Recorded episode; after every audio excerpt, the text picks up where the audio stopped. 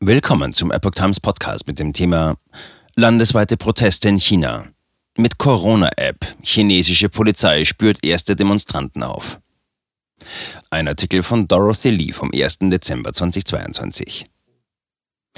Für die Teilnehmer von Demonstrationen in China wird es nun gefährlich. Mittels der Corona-App und Handydaten hat die Polizei erste Bürger aufgespürt und vorgeladen. Die chinesische Polizei hat Berichten zufolge damit begonnen, gegen die Teilnehmer der Massenproteste gegen die Null-Covid-Politik am vergangenen Wochenende vorzugehen. Zwei Demonstranten berichteten der Nachrichtenagentur Reuters, dass Anrufer, die sich als Pekinger Polizisten ausgaben, sie aufforderten, sich am Dienstag auf dem Polizeirevier zu melden. Die Demonstranten sollten ihre Aktivitäten am Sonntagabend schriftlich zu Protokoll geben. Ein Student sagte, er sei von seiner Hochschule gefragt worden, ob er sich in einem Gebiet aufgehalten habe, in dem ein Protest stattgefunden habe, und er solle darüber einen schriftlichen Bericht einreichen. Wir sind alle verzweifelt dabei, unseren Chatverlauf zu löschen, sagte eine Person, die Zeuge der Proteste in Peking war und nicht erkannt werden will. Die Polizei habe sie gefragt, wie sie von dem Protest erfahren habe und was ihr Motiv für die Teilnahme gewesen sei.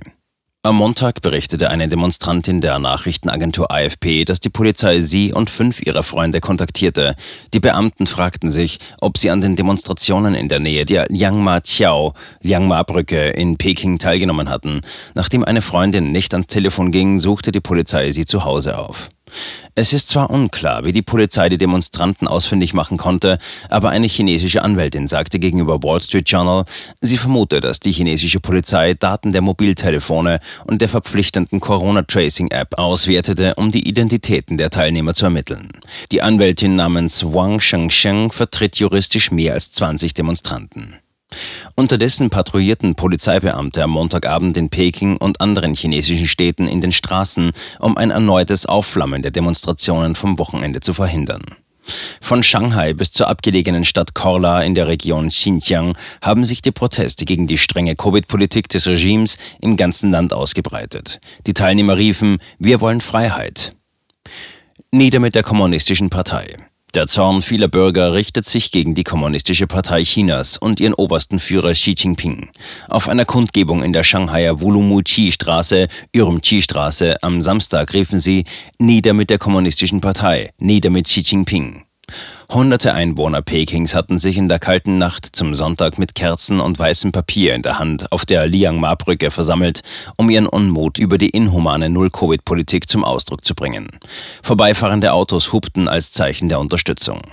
Auslöser für die Demonstrationen war ein Brand mit mindestens zehn Todesopfern in einem Wohnhaus in der Provinzhauptstadt Ürümqi, der weit im Westen gelegenen Uiguren-Provinz Xinjiang. Teile der Stadt sind seit mehr als 100 Tagen abgeriegelt. Viele Zeugen gaben an, dass die drakonischen Corona-Maßnahmen die Flucht aus dem brennenden Hochhaus erschwerten und die Rettung der Bewohner verzögerte. Ein Vorwurf, den die chinesischen Behörden bestreiten. Proteste, die Berichten zufolge am Montagabend in Peking geplant war, wurden abgesagt. In Chatgruppen auf Telegram wurden Filme und Bilder von Polizeiautos gepostet. Polizeibeamte patrouillierten ebenfalls auf dem Gelände, um sicherzustellen, dass keine Versammlungen stattfanden. Polizei errichtet hohe Metallbarrieren. In der Finanzmetropole Shanghai wurden entlang der Orte, in denen die Proteste ausgebrochen waren, hohe Metallbarrieren errichtet, berichteten Anwohner der Epoch Times. In der Wulumuchi-Straße, dem Schauplatz der Proteste vom Wochenende, entdeckte ein AFP-Journalist zwölf Polizeiautos im Umkreis von 100 Metern entlang der Straße. Zeugen zufolge wurden Demonstranten nach den Protesten festgenommen, wobei nicht ganz klar ist, wie viele es tatsächlich sind. Eine junge Frau, die am Samstag an den Protesten in Shanghai teilnahm, sagte, sie habe gesehen, dass drei Demonstranten festgenommen wurden. Das war bis 20 Uhr. Danach fuhr sie nach Hause. Die Menge schrie, lasst sie frei, aber sie wurden trotzdem abgeführt, sagte sie gegenüber The Epoch Times. AFP-Reporter in der Finanzmetropole berichteten im Laufe des Montags von vier Festnahmen, wobei eine Person später wieder freigelassen wurde. Am Dienstag schwiegen die chinesischen Behörden und Chinas Staatsmedien zu den Protesten. Demonstrationen in Hongkong. Während die Proteste in den großen chinesischen Städten nach dem Wochenende nicht fortgesetzt wurden, fanden dafür welche in Hongkong statt. Mit weißen Papieren in der Hand versammelten sich Studenten im zentralen Geschäftsviertel der Metropole, dem Schauplatz der Demokratiebewegung im Jahre 2019. Etwa 50 Studenten versammelten sich auch auf dem Campus der chinesischen Universität von Hongkong, um die Brandopfer in Xinjiang zu betrauern, wie Online-Aufnahmen zeigen.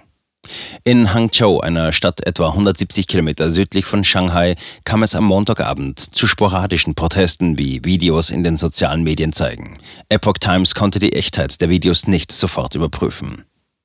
In Aufnahmen ist zu sehen, wie hunderte Polizisten einen großen Platz in der Stadt besetzen und Menschen daran hindern, sich zu versammeln.